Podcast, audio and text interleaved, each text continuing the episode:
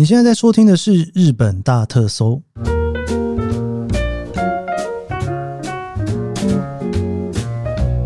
欢迎收听《日本大特搜》，我是 Keith 研究生。今天是二零二三年令和五年的十月二号，星期一。今天应该是十月我们的第一次录音嘛？哈，这个星期一有两件事情应该跟大家。可能来日本人玩比较有感的了哈，那第一个当然就是 JR Pass 正式涨价了哈。我不知道这个上个周末有多少人一直在电脑前面犹豫，到底要不要把这个票给买下去。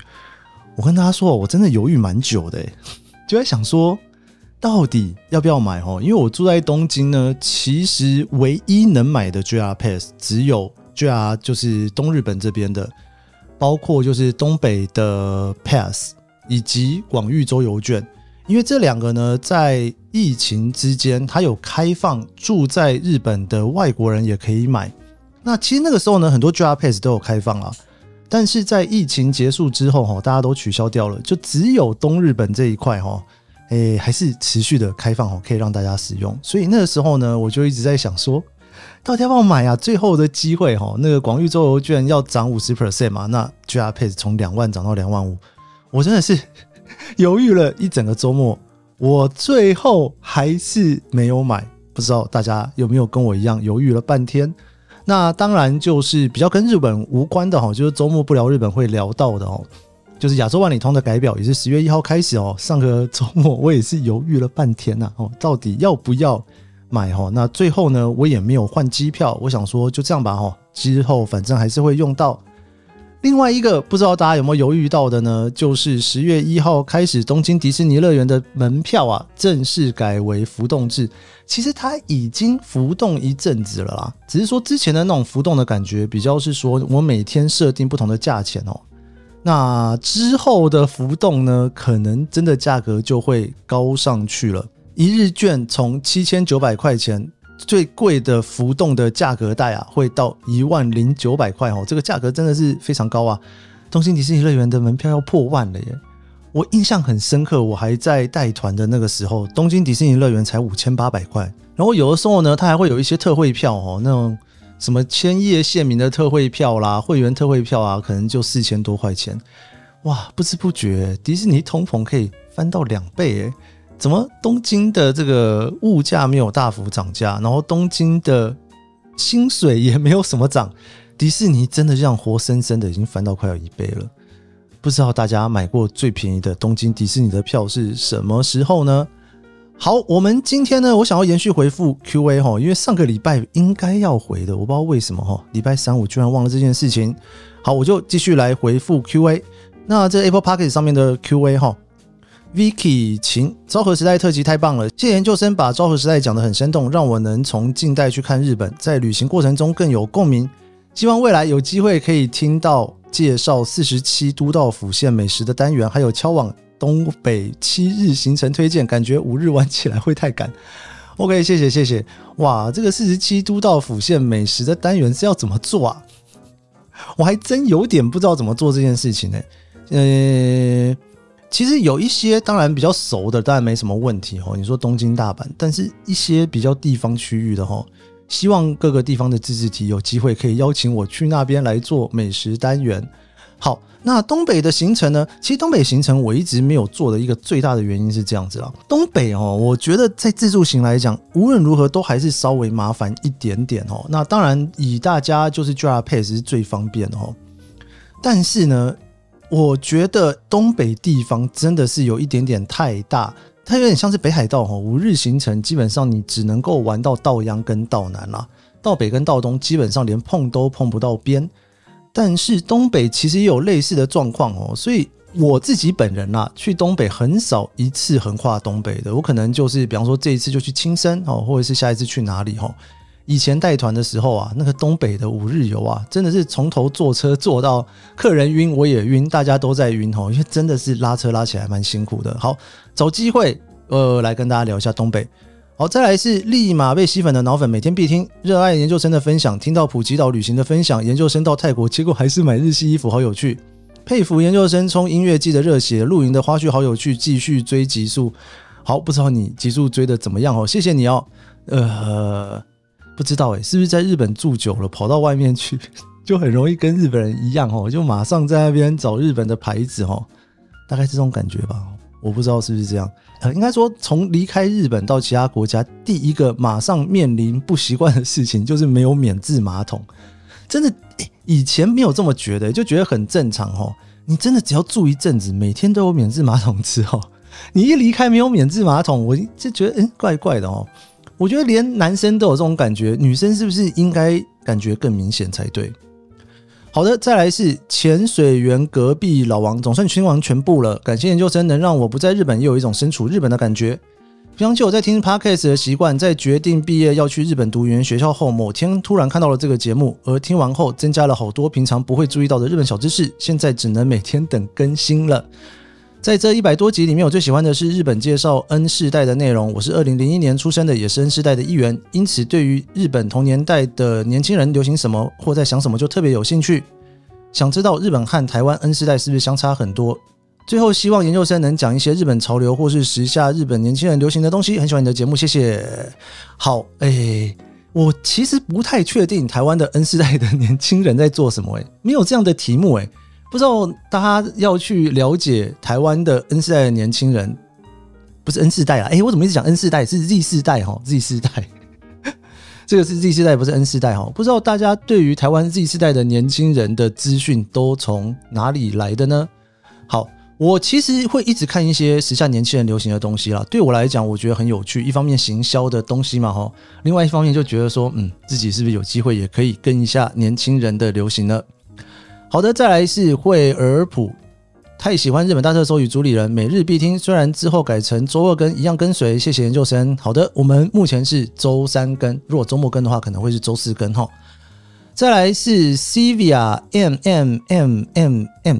被研究生的认真和声音圈粉，研究生真的好认真，认真维持更新频率，认真找资料整理分享，认真找来宾，认真活着。还有感谢研究生的坚持，谢谢你分享对生命的热度和活力，以及对世界的好奇心，非常谢谢你。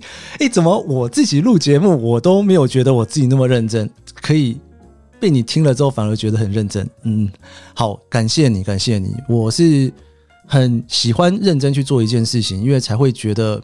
这件事情做下来是值得的，应该是这样吧？应该所有的创作者在做作品都是这样的心情才对哈。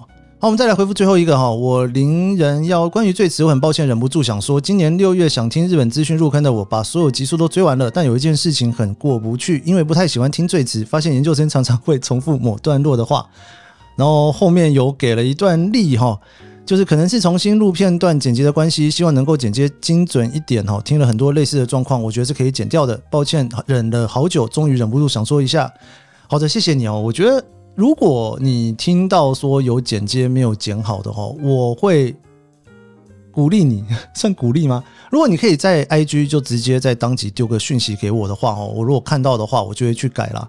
其实真的有的时候真的是有一点点忙哦，那个剪接起来呢没有办法，尤其一赶的时候哦，那个没有剪接好，就会发生这样子的状况。如果你当天听到了哦，你可以跟我讲一下哦，我就会稍微改一下。好的，我们今天呢要来聊一个我一直很想聊但没有聊，但是呢，今天真的是有一个好时机让我可以讨论的话题哈。这个就是冷冻料理包，其实也不只是冷冻料理包啦，应该说泛指所有的料理包哈。我不知道大家有没有注意到这个现象哦，就是日本的这个冷冻食品啊什么，真的越来越多。尤其这一次啊，去年我来日本之后哈，我真的是深深的爱上了日本的 冷冻料理包哦。以前还没有这么的。直接的喜欢上这一次，真的觉得天哪，怎么大家都在做，而且做的很好哦！你看吉野家、松屋各大这种算是什么快餐店哦，都有在做料理包哦。然后我今天呢，这一个看到这份研究哦，我真的是深深的感受到，我自己也是有走在时代的尖端的哦。不知道大家有没有发现，日本人已经越来越少煮菜，而且越来越爱使用料理包。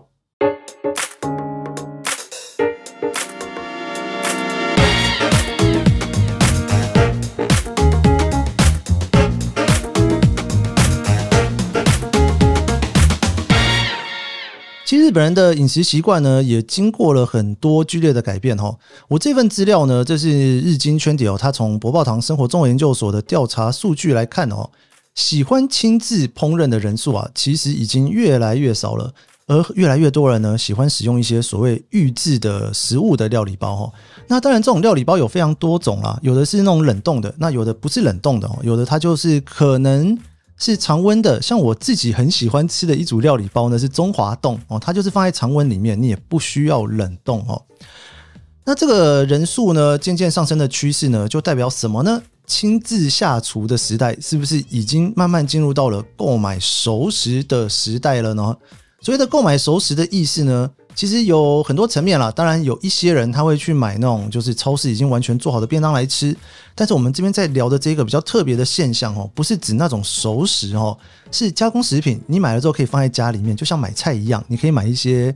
我觉得传统来讲可能是咖喱包哦，那还有说冷冻料理包。像是买一些松屋的牛冻啊，哦，这个我冰箱里面随时都囤在那里哦，或者是冷冻炒饭啊，或者是有一些冷冻包呢，它其实都已经帮你准备好了哈，你只要打开来啊，放在锅子里面炒一炒就可以直接做了哈，就是说它等于帮你把各式各样这一道菜所需要的食材全部都准备在一起，你不需要分开采购，你只需要采购一个完整的东西，你就可以直接做菜了哈。这些呢，基本上呢，都算是这种料理包或是冷冻食品包哦。那在这一个博报堂它的调查分析里面，他发现啊，在一九九八年的时候哈，他们做调查，这应该是二十五年前。当时啊，热衷于烹饪的人呢，大概是三十七点八趴，它是远超过于购买这种熟食料理包哈。那个时候只有二十一 percent 的人哈会买熟食料理包。但是呢，随着这个时间的过去啊，亲自烹饪的人也越来越少，然后买热食的人也越来越多。这可能跟有些家庭里面呢，以前可能都是女生在家带小孩，但是现在呢，夫妻两个人都在工作的越来越多，甚至夫妻两个人都在工作，而且不生小孩的也越来越多哈。还有现在年纪大的族群呢，他们其实已经，你看哦，二十五年前，一九九八年，如果他是四十岁的话，现在六十五岁退休了嘛。那那个时候，他如果已经开始是使用一些冷冻料理包的话，那他年纪大了之后，他可能也会觉得说：，诶，我何必还要像以前传统一样做菜呢？我可以继续使用料理包哈。我觉得时代的改变也非常非常的多啦。那再加上呢，二零二零年其实疫情来了之后，哈，你看这个。疫情之后啊，很多人被迫待在家里面的时间越来越长哦。所以说这一段期间呢，不管是叫外卖的啦，Uber Eats 啊这样子的服务，真的是冷冻食品的销售其实越来越多。以前你会发现很多的冷冻食品哦，都是专门做冷冻食品的公司，但是在疫情之后，像我刚刚讲的松屋啊、吉野家、Ski 啊，都开始卖了冷冻食品哦。所以你冷冻食品的竞争是非常非常激烈的。到了二零二零年的数据啊，购买熟食的人呢是三十二点四趴，已经微微的超过热衷于烹饪的人三十二趴哦，超过零点四趴，其实是差不多啦。但你就觉得说，诶，这两个数字好像已经非常接近了哈。那到了二零二二年的时候呢，这个趋势就变得更加的明显。喜欢下厨的人呢是三十一点六趴，微微的下降；而经常购买熟食的人则达到了三十四点三趴，算是超过了将近三个百分点。所以你发现呢，从一九九八年到二零二二年呢，这个偏好差异啊，真的是慢慢的减少哦。而且你会发现，不同年纪的人。都会慢慢的越来越喜欢熟食哦。那当然这件事情呢，我们之前聊过非常多日本所谓的消龄化的现象哦，在这一个食品的领域上面表现的特别的明显哦。我看一下这一个过去的资料，在一九九八年做调查的时候呢，那个时候啊，在二十几岁的人呢就已经是二十九点二趴了哈。然后随着年纪比越来越高，其实不断的下降了哈。一九九八年三十几岁是二十七点八趴，到了四十几岁是二十趴。五十几岁就只剩下十二点八趴，六十几岁只剩下十二趴。但是随着这一个时代慢慢的改变哦，到了二零二二年的时候呢，二十几岁的人使用料理包到了三十九点三趴，成长了十 percent。但是六十几岁的人从十二趴现在也成长到了二十九点四趴，成长了十七 percent。现在这差距很小诶，以前的差距是大概有十七 percent，现在的差距已经只剩下十 percent 了。现在从二十几岁到六十几岁的人呢，其实使用料理包的比例都非常的高哈。因为六十几岁呢是二十九点四趴，那二十几岁呢是三十九点三趴，其实只差了十 percent。这个现象真的是显示了，现在在日本，不管你是什么年代的人，其实很多日本人都开始非常仰赖这种使用熟食的状态。在二两千年八月的时候呢，一度哈在当时的 Twitter，就是现在的 X 上面哦，有一个蛮大的讨论哦，就在讨论冷冻水饺。这个起因是这样子，有一次呢，有一个女生啊，她在晚餐的时候呢，端出了冷冻水饺哦，就被她老公说：“你怎么这样偷懒？”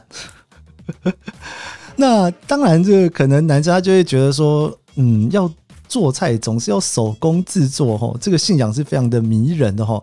但是呢，这样子的发言啊，其实获得了非常多的同情跟反驳的意见哦，也因此呢，在 X 上面呢，算是有一段吵架吗？就是申请了一段争议。那那个时候呢，就是阿基诺摩多哦，这个未知数哈，他们冷冻食品的官方账号呢，他们也发表了意见。我觉得他们真的也是蛮厉害，因为你知道阿基诺摩多它其实是冷冻水饺的一个蛮大的大厂，其实也不是水饺啦，他们的饺子呢其实是煎饺。他就在官方账号表示：“哈，选择冷冻水饺哈，不是偷懒，而是省时哈。”哇塞！我跟你讲，有的时候哈，看这些大公司做公关，你就会觉得他们也是蛮厉害的。这句话感觉应该想了非常久吧？省时跟偷懒这中间的界限到底是什么呢？我觉得大家可以好好的审视一下自己在家里面的家事。哎，我没做，我没有洗碗，这是省时还是偷懒呢？我使用这个洗碗机。是省时还是偷懒呢？我好像随时都可以想这件事情哈。那个一念之间呐，省时跟偷懒就可以被划开来。好，那这个所谓的熟食这件事情呢，其实也是有分两种啦哈。就我刚有聊到的，就是一个就是你买回来还要自己再加热，然后把它拿来做的哈。那另外一种就是在超市里面呢，你就是直接买回来就可以吃的哈，打开来就可以直接吃的。这两个其实还是有一点小小的差异，所以严格来讲呢，应该是三种啦。一个是所谓的，就是你自己烹饪嘛，自制料理嘛，哦，那再来就是呢，你去使用一些料理，哦，然后再来就是你买回来的料理，哦，所以呢，在日文里面，哈，这篇报告呢，它就把它分成三种料理，第一个叫做做料理，第二个叫做使用料理，第三个叫做买料理。不知道大家对于这三件事情能不能够，嗯，稍微想象一下，哈。好，但他说呢，这个他就重新做了一个调查，哈，就说你对于这整件事情来讲啊。你赞成吗？哦，那里面呢，关于所谓的做料理的部分有六十一点三 percent，使用料理是五十一点四 percent，然后买料理是三十八点九 percent。在这里面呢，做料理哈就是自己做哈，跟使用料理 就是你买那种冷冻包回来，你只是一部分，你还必须要加工，比方说要配饭啊什么，你才能够吃的哈。那这个部分呢是五十一点四 percent，两个其实都超过了半数。那这个是完全赞成的状态。那当然，这个它是用里克特量表嘛，里面就会有所谓的稍微赞成、赞成、非常赞成之类的哈。那只要稍微赞成里面呢，去选出来的话哈，自己做的料理是九十二点一 percent，然后呢，使用料理哈，买回来使用的那一种哈是九十点八 percent，其实差距已经非常非常小了哈。但是呢，里面有一个差距比较大的呢，是买料理哈，就买回来就可以直接吃的哈，它只有七十八点八 percent。表示说，还是很多人，他们对于说，我如果说我今天我去买回来从零开始做，这个我们很赞成。如果我们是去买一些料理包回来加工之后哈吃，这个也很赞成，因为可以省时间嘛哈，你不用从每一个食材从零开始买，你可以买一些回来加工的食品哈。但是呢，如果你买回来就是直接就可以吃的那一种呢，其实支持度还是比较低的。我觉得买回来就直接吃的那种料理啊，应该就是有点像是外带了吧，更非常接近外带了。只是说你外带可能是从餐厅外带，那这里面可能很多的呢是从这个超市里面哈直接买的外带回来的哈。然后这里面就问了一些问题哈，就说哎，你们为什么可以去支持这种加工料理呢？哦，那这个就有几个回答哈，就跟大家分享一下。有一位四十八岁的女性就说呢。即便呢，这个是商店买的，但是只要自己能够再加工啊，这就会有在家的感觉。然后一个二十四岁的男性说，从零开始制作太花时间，稍微加工就够了。另外一个三十九岁的女性说，不但节省时间，也很实际哈。所以从这些回答里面，你就可以看到啊，很多人是觉得说，我只要能够稍微加工一下，即便呢这一个是预先做好的食品，其实也可以把它变成非常优质的家常菜。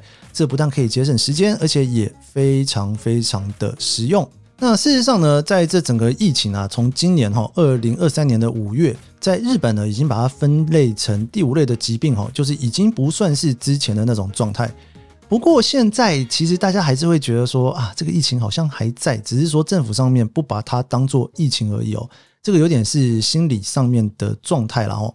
所以你如果比较二零一九年到二零二三年六月来餐厅吃饭的来说呢，其实你会发现每家餐厅的平均的来客数啊，在之前是六十点六人，二零二三年的六月哈，其实已经下降到了三十九点六人哦。